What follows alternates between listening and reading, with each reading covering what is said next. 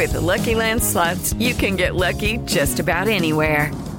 This is your captain speaking. Uh, we've got clear runway and the weather's fine, but we're just going to circle up here a while and uh, get lucky. No, no, nothing like that. It's just these cash prizes add up quick. So I suggest you sit back, keep your tray table upright, and start getting lucky.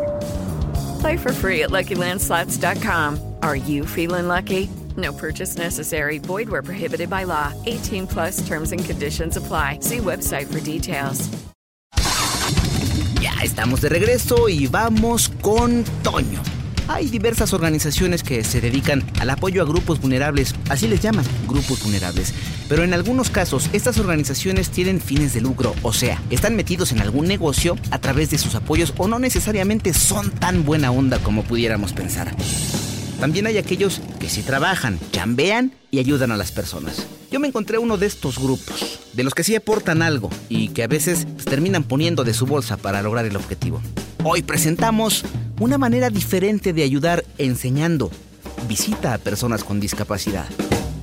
Se trata de una persona que se dedica a eso, a enseñar y cuando se puede a ayudar y aunque no lo crean, mata dos pájaros de una pedrada. Es una maestra del Instituto Politécnico Nacional, una de las escuelas más importantes de la República Mexicana. El método por el cual destaca la maestra es porque entre sus objetivos está que sus alumnos, los futuros médicos y o doctores, no dejen de tomar en consideración un aspecto, que es ser humano para dar la atención a los pacientes, para escucharlos, atenderlos, para conocer sus contextos y con base en eso entonces elaborar diagnósticos, pero sobre todo acompañamiento el acompañamiento que muchas personas que están en medio de un padecimiento físico requieren. Entre las actividades de la teacher están la de llevar a sus estudiantes a lugares donde están ellos, los pacientes, las personas enfermas que a veces ya no tienen la esperanza de decir voy mañana a, porque ni siquiera tienen la certeza de que van a despertar debido a sus enfermedades. No omito mencionar que los pacientes enfrentan padecimientos que no van a cambiar, son los mismos de por vida y de lo que se trata es de escucharlos, de hacerles eh, menos complicada su situación, su vida, aunque sea por un momento, por unos minutos. Ha ido a hospitales donde hay personas con cáncer, ha visitado a individuos, niños y adultos con discapacidad y lo que ha logrado es impresionante a pesar de las carencias, ¿eh? porque no vayan a pensar que es cosa fácil reunir a un grupo de estudiantes de medicina, organizarlos, llevar sus propios materiales y atender a los niños, por ejemplo, con cáncer terminal, o atender a niños con padecimientos como síndrome de Down. No, no, no, es bastante complicado porque hay que obtener permisos de todos lados, desde la escuela para la que ella trabaja hasta los lugares que visita. Eso sin mencionar a los propios estudiantes, que créanme, no es cosa fácil. Y en estas circunstancias, lo que la maestra logra, entre otras cosas, es alcanzar dos beneficios a través de una sola acción. ¿Cuáles? Bueno, primero, cambiar la visión de los futuros médicos que desde que viven esta experiencia modifican su perspectiva. En muchos casos se vuelven y son mucho más humanos al momento de ejercer, pero además con los pacientes, los invitados. Lo que logra es arrancarles una sonrisa de la nada. Y con eso ellos ganan unos minutos de felicidad, que en todo caso es algo con lo que se quedan y con lo que se van, si es que entiendes cuando digo que se van. Lo que hicimos fue buscarla a ella, pedirle que nos hiciera parte de esa labor, aunque sea por una vez, para vivir en carne propia lo que pasa con estudiantes y con pacientes, conocer el antes y el después. Y no fue fácil, ¿eh? Pues era lógico, ella no nos conocía. Cuando localizamos a la maestra, no sabíamos que la escuela donde impartía clases es el Politécnico Nacional. Llegamos a ella haciendo una nota cuyo objetivo era hacer reír pero como no somos artistas o comediantes o algo por el estilo para hacer reír, recurrimos a una clínica especializada, entre otras cosas, en tanatología. Y ahí, luego de cumplir ya nuestra labor, hablamos por primera vez de esta loca idea de hacer un podcast en el que tú puedas imaginarte en uno de estos lugares y experimentar la sensación de ver reír a alguien, que no tiene más que vivir el momento porque podría ser el último o a alguien que está tan ocupado en tomar medicinas, en terapias o en su atención médica que no tiene tiempo de pensar en ser feliz. ¿O qué tal estar en medio de un grupo de niños cuya única preocupación es disfrutar ese momento? Porque ni siquiera saben que tienen discapacidad. Cuando menos te lo esperas, los niños te envuelven con sus ganas inocentes de seguir adelante y de hacer las cosas que para los demás no representa nada tan importante, pero para ellos es dar grandes, grandísimos pasos. Más adelante te vas a dar cuenta de que de repente uno de esos niños que se ganó tu atención, lo único que quiere Es un abrazo tuyo para sentirse apapachado, querido, y sonríe. Y esa imagen, créeme, te la llevas en la mente y en el corazón. Pero ya nos adelantamos a los hechos. Antes eh, de vivir algo como eso, hay todo un proceso del cual te vamos a platicar. Después de varios intentos, logramos obtener su número telefónico. Ya nos habían dicho que ella destaca por sus métodos para dar clases porque suele llevar a los estudiantes hasta ahí, donde se encuentran las personas a las que se les dará atención. Y cuando hablo de darles atención no significa solo el aspecto médico, se trata del lado humano. Finalmente tomó la llamada y le hicimos la propuesta. ¿Qué tal si nos deja ser parte de ese grupo de estudiantes? ¿Qué tal si nos preparamos emocionalmente junto con ellos y nos llevas a alguno de esos sitios? Híjole, la verdad es que lo dudó, no, la culpamos. Además de darnos eh, una respuesta, nos pidió más información en cuanto a nuestro trabajo, nuestra labor en eso de la reporteada y los podcasts, que puedes escuchar, por cierto, en cualquier momento en iHeartRadio. Recuerda que puedes bajar la aplicación, registrarte y tener acceso a un espacio infinito de música y de podcast como este que se llama Vamos con Toño. Una experiencia inmersiva de lo que está ahí, pero que a veces nadie ve. En fin, que para lograr su atención, la de la maestra, claro, debimos esperar a que ella buscara en internet y finalmente aceptó atendernos para enterarse un poco más de lo que pretendíamos. Así nos encontramos con ella y le explicamos que el objetivo era transmitir esos momentos de alegría y, ¿por qué no?, también de llanto de cada una de las partes involucradas en estos ejercicios y comprobar si realmente existe un antes y un después para los estudiantes y para los pacientes. ¿Sabes qué? Lo logramos.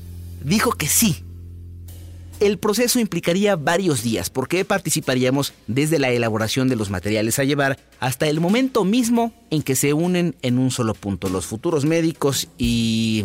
Bueno, es que aún no sabíamos a dónde iríamos. ¿A una casa hogar? ¿A un orfanato? ¿A un hospital? ¿A la cárcel? ¿O a dónde? Todo dependería del lugar a visitar. Habría que preparar material tal vez para niños, tal vez para adultos, o para mujeres maltratadas que se encuentran en un refugio, o para personas con cáncer terminal. Cada caso es diferente y especial. Antes de ir literalmente a la escuela para preparar lo necesario para la visita, debimos esperar a que se resolvieran algunas solicitudes hechas por la maestra a diferentes casas o instituciones que atienden al más variado número de personas que ustedes se puedan imaginar. Y así pasaron varios días hasta que recibimos la llamada. Ya había lugares, ya se sabía a qué personas visitaríamos. Se trataba de niños con discapacidades. Una vez que se definieron dos lugares o dos grupos de personas, entonces inició, eh, digamos, el proceso de preparación mental y material para los encuentros. Yo no lo había pensado, pero parte de este proceso a veces consiste en hacer una autoevaluación. Cada persona que participará de estas actividades a veces debe hacer un alto en el camino y autoevaluarse para conocer si existe la posibilidad de que requiera ayuda. qué difícil es atender esta parte. Por ejemplo, si el lugar de la visita hubiera sido un hospital con niños que tienen cáncer, donde incluso los participantes se disfrazan y se convierten en personajes míticos o de las caricaturas, hay algunos requisitos, además, claro, de los aspectos médicos y de cuidado sobre la higiene. Por ejemplo, no debes llorar. Es común ver que cuando se asiste a un lugar como esos y los niños expresivos como solo ellos saben hacerlo, pues, sonríen, piden algo, preguntan, te abrazan y se acurrucan en ti. Pueden presentarse en tu rostro algunas lágrimas que dejan al descubierto ciertos aspectos de tu vida que por alguna razón no fueron atendidos como debieran. Nunca debes llorar frente a ellos porque a lo que vas es exactamente a lo contrario, a obsequiarles un poquito de felicidad y pudiera ser que con tu llanto arranques también el de ellos. Es involuntario, lo sé, pero el origen está en ti, es algo que está pendiente por ser atendido. ¿Y sabes qué? Sí ha pasado, ¿eh? En algunas ocasiones la misma maestra ha tenido que intervenir y retirar, sacar de algunos lugares a los estudiantes que invadidos por la emoción o por algún otro sentimiento lloran cuando algo sucede con los niños. Y la primera pregunta que se le hace al futuro doctor es, ¿estás bien? ¿Puedes continuar? Y hay algunos que ni siquiera responden porque un nudo en su garganta se los impide. Es a ellos a los que de manera muy discreta hay que sacar del cuarto y atender de manera personal. Más adelante, pero él o ella ya no pueden incorporarse a la dinámica. Deberán esperar y deberán descubrir qué tienen guardado en sus recuerdos, pero esa es otra historia. En este caso la pregunta se le hicieron a este reportero. ¿Y tú cómo estás? Pero la respuesta casi en automático fue bien, bien. No ocurrió siquiera un parpadeo o una pausa para pensarlo. Por eso hubo que reconsiderar la pregunta que se quedó entonces sin respuesta, lo cual ameritó, ya sobre los preparativos, al menos dos sesiones con la psicóloga, que es la misma maestra. Solo que esa también es otra historia. Lo que sí les puedo decir es que con base en esas sesiones de trabajo individual se pudo avanzar en lo que seguía para eh, estar ahí, con las personas que recibirían unos minutos de tiempo y momentos gratos. Y es que se debe contar con la fortaleza emocional que permita que los objetivos se cumplan. ¿Objetivos a cumplir? Claro. Humanizar a los futuros doctores. Número uno. Dos. Ayudar a quienes requieren minutos de felicidad, lo cual seguramente les permitirá asimilar más fácilmente sus tratamientos, sus terapias. Hay casos que ya no van a cambiar. Ah, pero qué padre es verlos sonreír así. Nada más porque la están pasando bien. Después de esas sesiones cuyo objetivo quedó pendiente, estábamos listos. La primera cita fue ni más ni menos que en el salón de clases. Y ahí se dio la primera explicación de lo que habría que pasar y por qué. ¿Qué tipo de niños son? Todos los niños que, están que están ahí son niños con discapacidad, de diferentes este, problemas, pero todos con discapacidad. Y eh, son niños de 6 a 12 años. ¿Cuál sería el gran objetivo de este tipo de actividades? Bueno, principalmente sensibilizar a los alumnos de medicina a tratar a estos niños que son pues especiales y que requieren mucho apoyo a nivel emocional y de realizar actividades y que se sientan importantes con lo que ellos hacen. ¿Qué grado están cursando estos jóvenes? Ellos son alumnos de quinto semestre en la asignatura de psicología médica. Terminan en dos años y medio como tal los 10 semestres, después el servicio social y después el internado. En el caso de ellos son médicos alópatas. O sea, médicos generales. Sí, sí, sí, sí. De regreso a la escuela. Hablemos sobre los materiales a utilizar que pueden ser desde disfraces hasta globos y juegos para entretener a las personas. Vayan a pensar que los materiales que se utilizan para las visitas a cualquiera de estos grupos de personas los pone alguna institución o algún benefactor anónimo. No, no, no. ¿Saben ustedes de dónde sale todo lo que se utiliza en esos encuentros? De la misma comunidad estudiantil. Pero además, no crean que se les piden fuertes cantidades de dinero o materiales caros o difíciles de conseguir. No, no, no. Por el contrario, y eso constituye uno de los primeros retos. De lo que se trata es de armar, desde escenografías hasta recuerdos para los invitados de honor, con materiales reciclables con los que ya cuentan los propios alumnos y que puedan ser transformados fácilmente con pintura, con adornos, recortando, en fin, pura creatividad del estudiantado, porque además en eso va una parte de la evaluación, es decir, se le dice a los alumnos, proponme alguna actividad para el grupo de personas que vamos a visitar, que no implique grandes cantidades de dinero, que no represente riesgos para nadie y que permita la convivencia entre visitantes y visitados. Y entonces, una vez que ya tienen en la cabeza la actividad, deben crear ellos mismos los materiales para esa actividad. Y así comienza esta aventura de cartón y van a hacer que los niños se los cuelguen para que puedan caminar. Este es un carrito, yo lo voy a describir. Es una caja de cartón con las que, por ejemplo, se vende el huevo, si no me equivoco. Sí, y, y, lo que están haciendo es forrándolas, les ponen ojos, les ponen caras, les ponen un personaje. Se los van a colgar y los niños los van a usar para hacer como... Como jugar carreritas, simular que son carritos. O sea, van a jugar con los niños. Ah, sí, eso vamos ¿Qué esperas obtener? Pues que sean que se diviertan y que traten de, tratemos de empatizar un poco con personas que casi no convivimos. De entender un poco más a los niños con los que vamos a trabajar y pues darnos cuenta que pues, son niños normales, o sea, realmente se divierten y juegan como todos los demás niños y pues poder, yo espero que me lleve bien con ellos, o sea, que no haya como conflicto.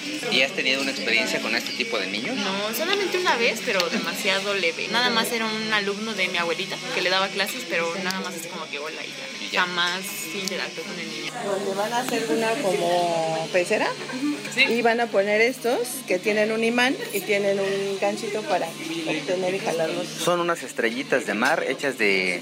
De, de, de fieltro, los la están cosiendo ellos y adentro tienen el imán. ¿Esta actividad qué les puede dejar a ustedes? Pues más que nada la inclusión hacia personas con capacidades diferentes. Una de las actividades también es hacer un bailable, pero es controversial decir que niños sordos eh, escuchen la música, ¿no? Entonces, una de las actividades es de que yo hablo lengua de señas, entonces yo les voy a cantar, obviamente con señas, las canciones, para que los niños vayan aprendiendo los pasos y pues como que no se les complique tanto o sienten que no pueden o sienten que no se sienten incluidos.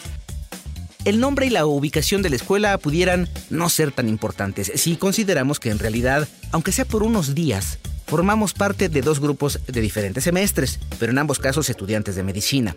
La situación es que en cada grupo se forman varios equipos de trabajo y hay que dar seguimiento a cada uno de ellos y se les debe preguntar cuál será el método para interactuar con las personas a las que será una visita. Estábamos haciendo también collares de flores, maraquitas, faldas de hula, pues para que los niños también se desenvuelvan dentro de este aspecto. También estamos realizando unos dibujitos así de pulpos, de cangrejos, de, peces. Y los niños van a poder eh, crear su propia imagen de su propio mar. ¿Cómo ven su propio mar? ¿Cómo ellos se sienten dentro de ellos? ¿Y cómo se imaginarían que son dentro de No es un tema cualquiera.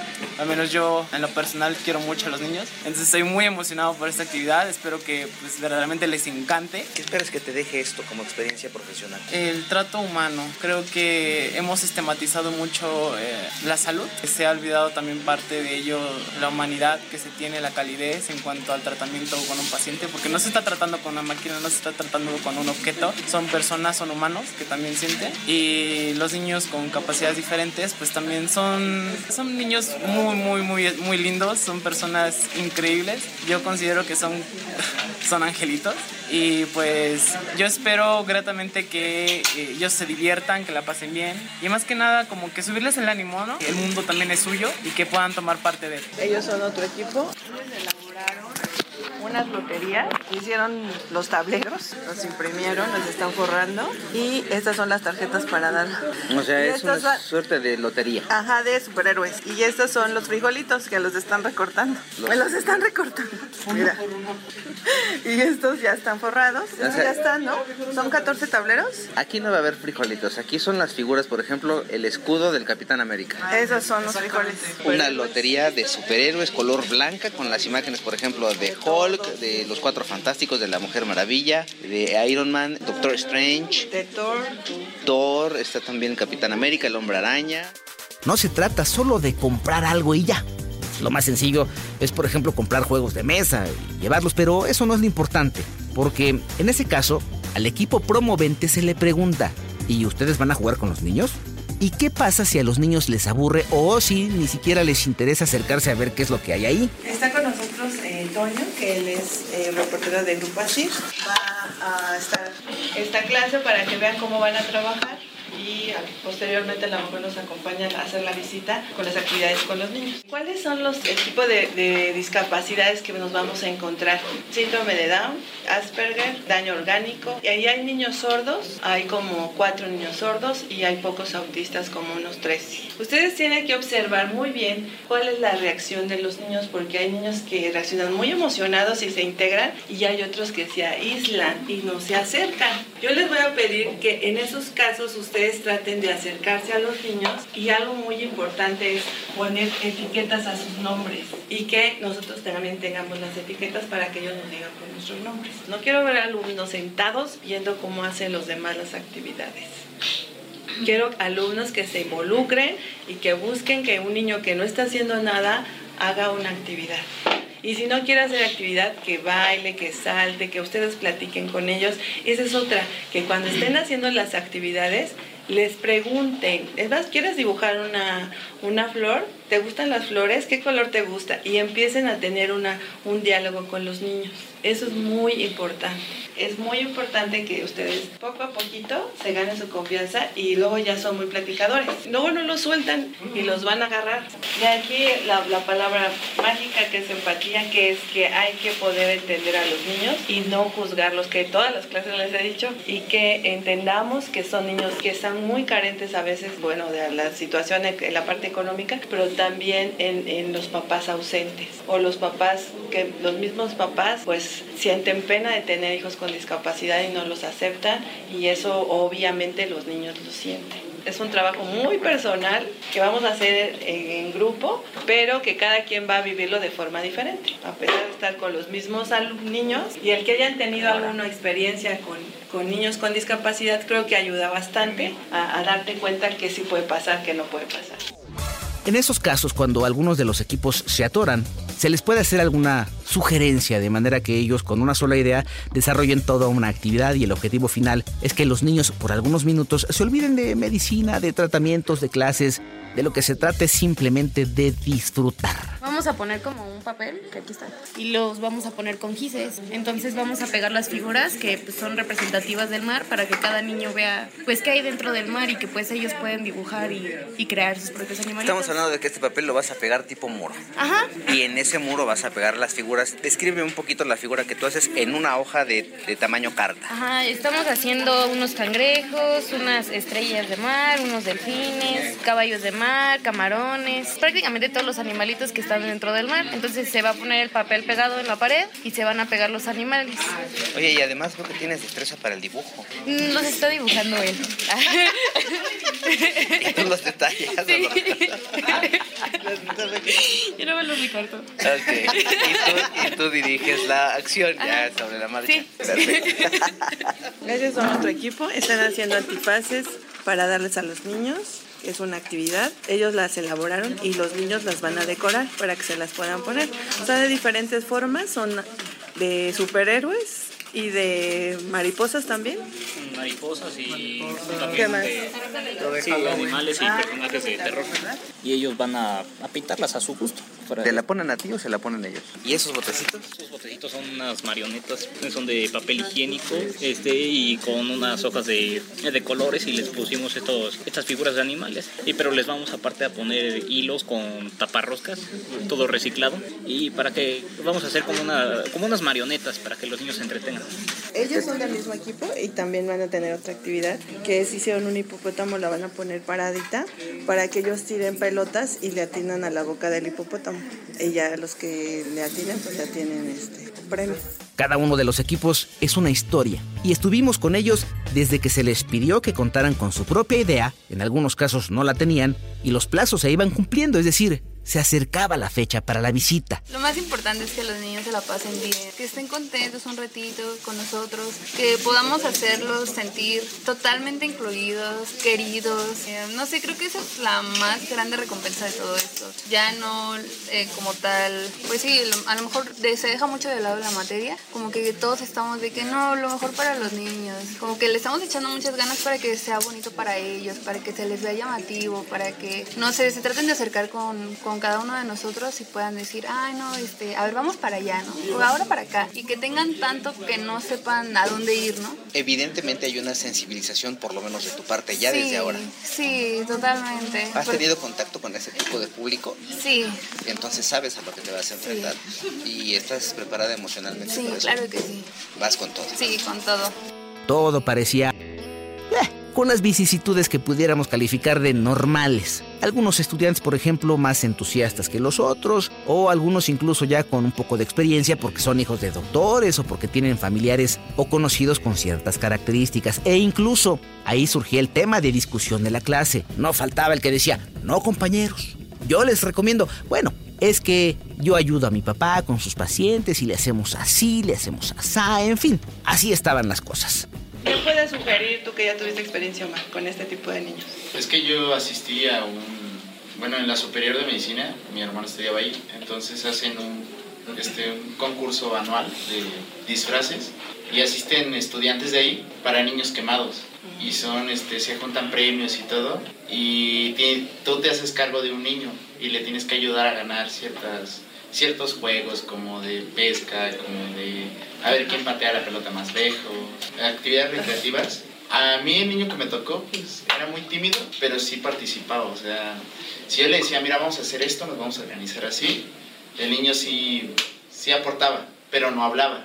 Entonces para los juegos en los que nos tenían que este, hablar, o sea, o cantar algo o decir poesía, pues no, no podíamos. Y tampoco se le trataba de presionar, o sea, Exactamente, eso es muy importante. No podía hablar, pero el- la parte no verbal habla. Y ahí es donde ustedes tienen que, que estar muy observadores, porque a algunos les da pena o les da miedo. Hablando de eso, cuando yo fui a uno, hubo una niña en particular, no tenía más de 7 años, pero odiaba todo. O sea, en ese caso, lo que decidimos simplemente era como invitarla. Siempre nos dijo que no, siempre nos dijo hasta lo que nos íbamos a morir siempre que le hablabas. Pero ahí, si es que hay otro niño de estas características que se hace. Sí, hay niños muy enojados. Preguntarle qué quiere hacer, cortar, romper. Seguramente es energía que tienen que sacar. Entonces, cuando sea esos casos, generalmente me acerco para que rompan papel o peguen con algo y que ese sea el juego, para que ellos liberen. Yo me voy a dar cuenta si hay un niño así, porque si hay agresivos no, pero enojados sí o que no quieran hacer las cosas que les cueste y que tengamos que hacer labor nosotros. Esa es nuestra parte de, de acercarnos. Hay niños que, por ejemplo, al principio van a estar como serios y sentados en su esquina y tú le dices, hola, ¿cómo te llamas? Y ni te responden. Pero no es grosería, sino es porque no nos conocen. Entonces es como de que, ah, y mientras vean que sus demás amiguitos están divirtiéndose y nosotros nos estamos divirtiendo, al final se va a ir, solito se va a ir agregando. Yo quería pedirles a todos, bueno, yo he estado este, en Cruz Roja y en Cruz Roja hemos ido a centros tanto orfanatos, donde hay niños desde recién nacidos, donde estás cargando a dos y estás con los niños alrededor. Hubo un caso en el cual este, un compañero este, hizo unos gestos que sinceramente no le dije hasta lo que se iba a morir en ese momento porque pues estaban los niños, obviamente. Después recibió el regaño que se merecía porque hizo gestos muy despectivos, despectivos y los niños ya no querían, se cerraron. Y hay que cuidar eh, específicamente los gestos o las palabras que nosotros les vayamos a comunicar. Ah, bueno, este, mi mamá es pedagoga, entonces pues trabaja mucho con niños de habilidades diferentes. Mm. Entonces lo que siempre me, me, ha dicho es que pues son niños, o sea, no hay que tratarlos diferentes. O sea, son niños y pueden jugar todo normal. Nada de que tratarlos de una manera especial, más no sé, más cautelosa, porque pues al final de cuentas son, ¿eh? Cuidadosa, porque al final de cuentas son niños, ¿no? Exacto. Quieren jugar, se pueden caer. Pero, sí, porque ellos no tienen una limitante mental, sino de que quieran hacer las cosas porque ellos lo intentan y lo intentan y lo intentan. Y disfrutan y se emocionan, ¿no? Y otra, acuérdense de mucho de la vez que nos fuimos al parque a jugar, que eran otras personas y que dejaron su parte niña y que no se querían venir. Lo mismo acá. Dense oportunidad de involucrarse y de jugar, de correr y de brincar y de hacer lo mismo que hacen los niños. Eso también es otra parte muy importante que les ayuda a ustedes de manera personal. Pero no todo sería tan fácil como parecía. De hecho, luego de terminar una de las clases, nos enteramos que incluso había dos visitas programadas las dos a lugares donde dan atención a niños con alguna discapacidad. Solo que una de estas casas se localiza en Chimalhuacán, en el Estado de México, y es un sitio que nada tiene que ver con alguna escuela o algo por el estilo. Es un espacio que pertenece a un hombre que sufre una de esas discapacidades y que decidió, cuando él logró salir adelante, ayudar a otros individuos y para ello invirtió lo que tenía para habilitar en una casa hogar en la que muchas personas que no tienen dinero para nada encuentran apoyo para sus tratamientos y a veces hasta para comer. En fin, el caso es que de repente la maestra puso cara de... Mm, van bien las cosas con los estudiantes, pero... Mm, ah, a ver maestra, tú traes algo. ¿Qué pasó? Bueno, ahora les va a una noticia mala. La verdad es que este, no sé cómo le voy a hacer, pero voy a resolverlo. Suspendieron dos visitas, entonces este, una es posponerla y la otra es hacerla aquí en la escuela, en el gimnasio. Tendría que ser martes o jueves de la próxima semana y unir a los dos grupos. El problema que tengo es ahorita y que tengo que resolver es cómo le hago para que lleguen los niños aquí. Porque ya tengo un grupo de 70, 80 personas con discapacidad, pero no tienen dinero para venirse de Chimalhuapan. De Chimalhuapan. No sé si alguien conozca a alguien que nos pueda ayudar en cuestión de transporte, porque es lo único que nos hace falta. O posponemos la actividad, no sé, en dos semanas, o lo hacemos en la escuela con el otro grupo y lo hacemos en el gimnasio. Queda muy bien porque ya saben que el gimnasio está muy grande y ya no lo pospondríamos, que sería muy bueno, pero la situación es el transporte. Estoy bien si piense cómo hacerle para conseguir un transporte que nos pueda ayudar a traer a los, a los de allá, que son los que ya me confirmaron que pueden venir. Y fue así que nos enteramos que una de las salidas para los estudiantes de medicina estaba asegurada. Iríamos a un lugar cercano al punto donde se encuentra la escuela. Entonces, no, no había mayor problema. El problema era el otro punto, el de Chimalhuacán. Para llegar a ese lugar había una alternativa. Utilizar uno de los transportes propios del plantel, pero los permisos en ese sentido no estaban dados y la fecha de la visita se acercaba.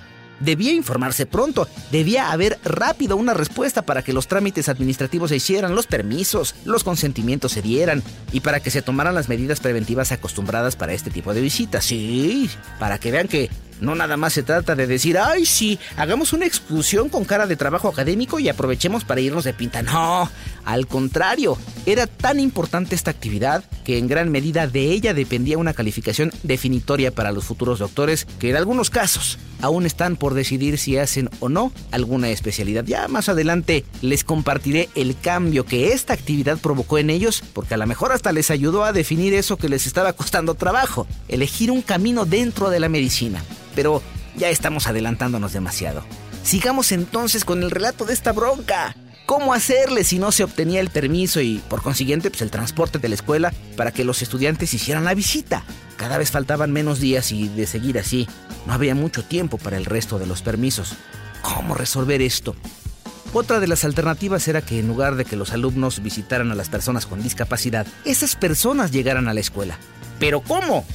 Porque también para eso se necesita un transporte. Esa fecha nos atrapó el fin del día sin encontrar alguna solución a ver qué pasaba al día siguiente. Para entonces había que estar en el plantel eh, cuando los chavos tuvieran la clase de psicología, que es la que la maestra imparte. Psicología médica se llama. Recuerdo que incluso en esa ocasión hasta nos preguntó la teacher si no conocíamos a alguien que nos ayudara con el traslado de los niños a la escuela.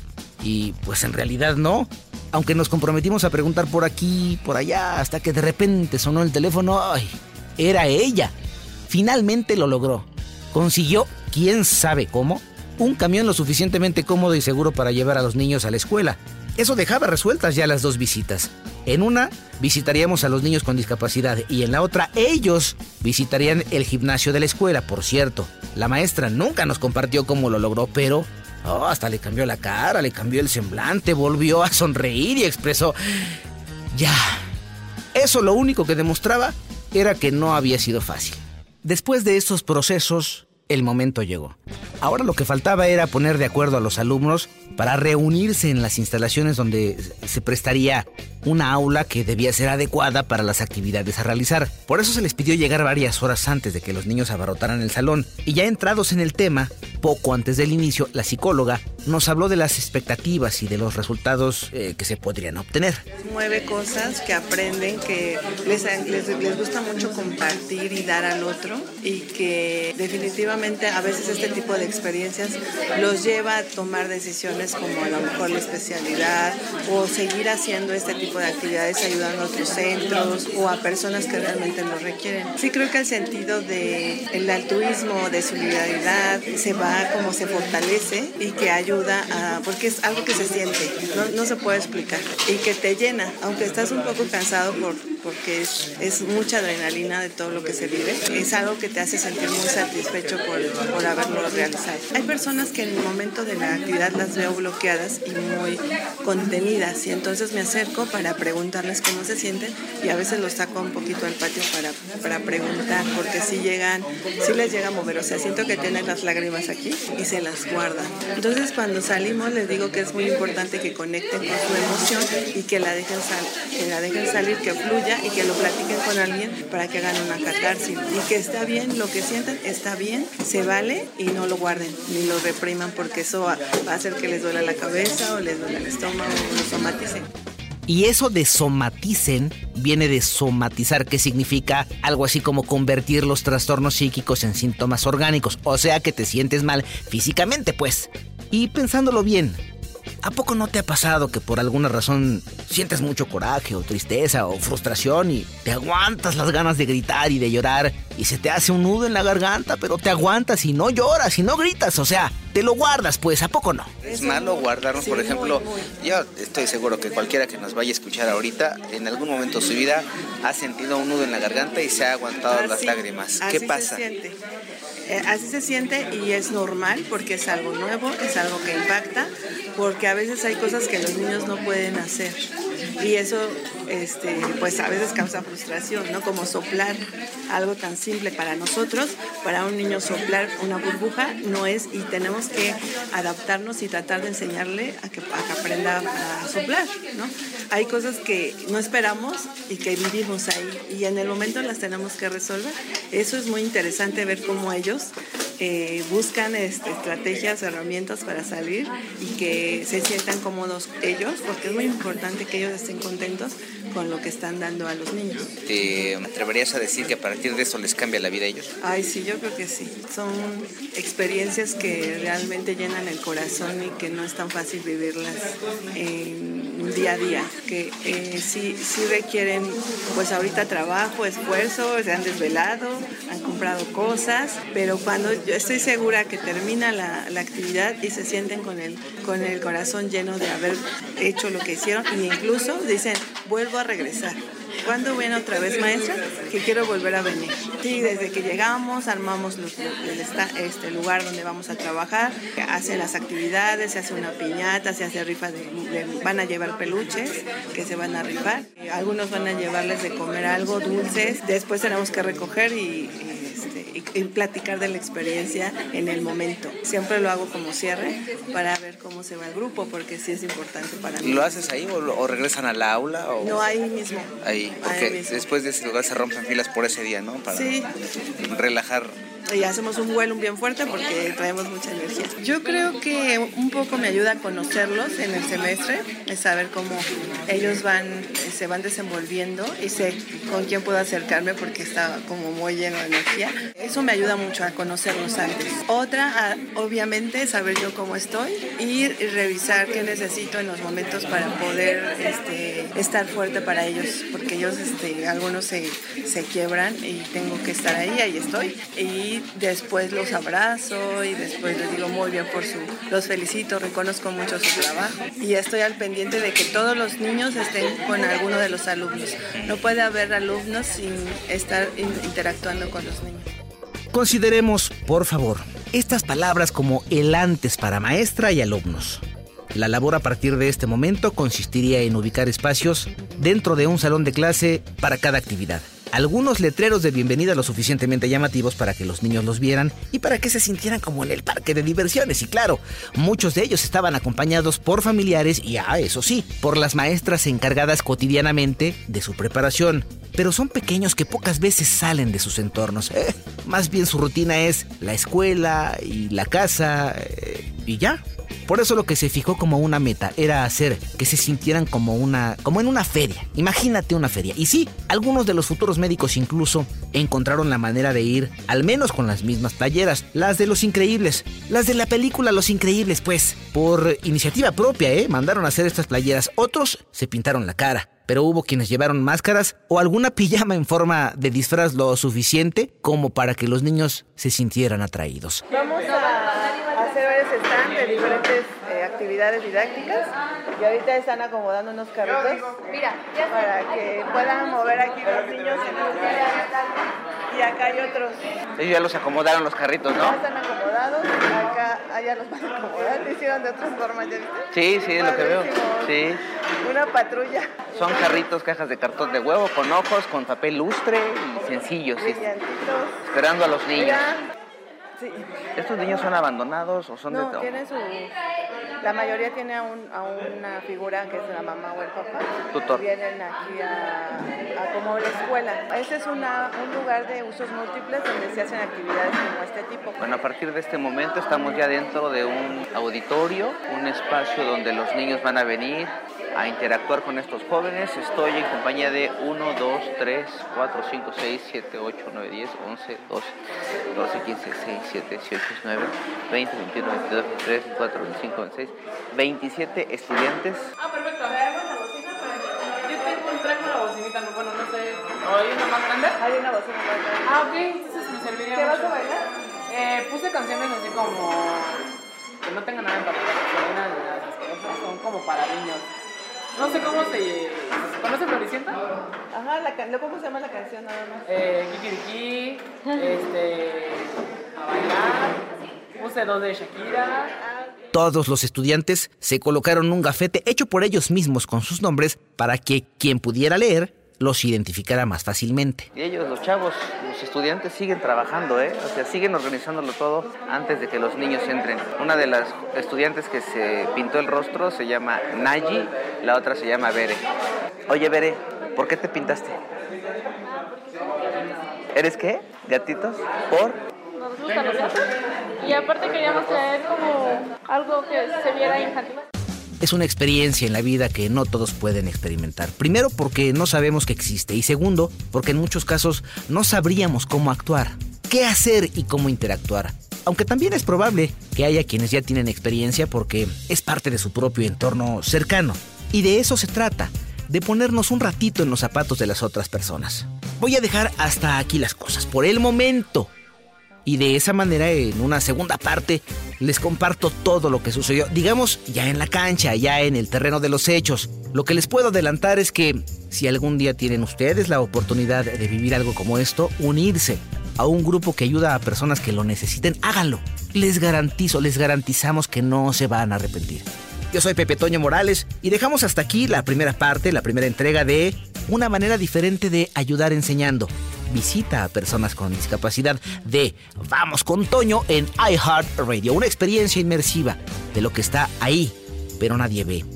Gracias por su colaboración para esta entrega, como siempre, a César Alvarado y Juan Pablo Naranjo, que son quienes hacen magia para que esto se escuche así. Te recuerdo que si quieres hacernos algún comentario, estamos todo el tiempo en las cuentas de Twitter arroba Morales en vivo y en arroba 889 noticias. De momento es todo, ¿sale? Así le hacemos. O bueno, mejor no lo muevas y no me busques porque ya sabes que si me buscas, me encuentras. Adiós. Hello, it is Ryan, and we could all use an extra bright spot in our day, couldn't we? Just to make up for things like sitting in traffic, doing the dishes, counting your steps, you know, all the mundane stuff. That is why I'm such a big fan of Chumba Casino. Chumba Casino has all your favorite social casino style games that you can play for free anytime, anywhere with daily bonuses. That should brighten your day a little. Actually, a lot. So sign up now at chumbacasino.com. That's chumbacasino.com. No purchase necessary. Group. Void were prohibited by law. See terms and conditions. 18 plus.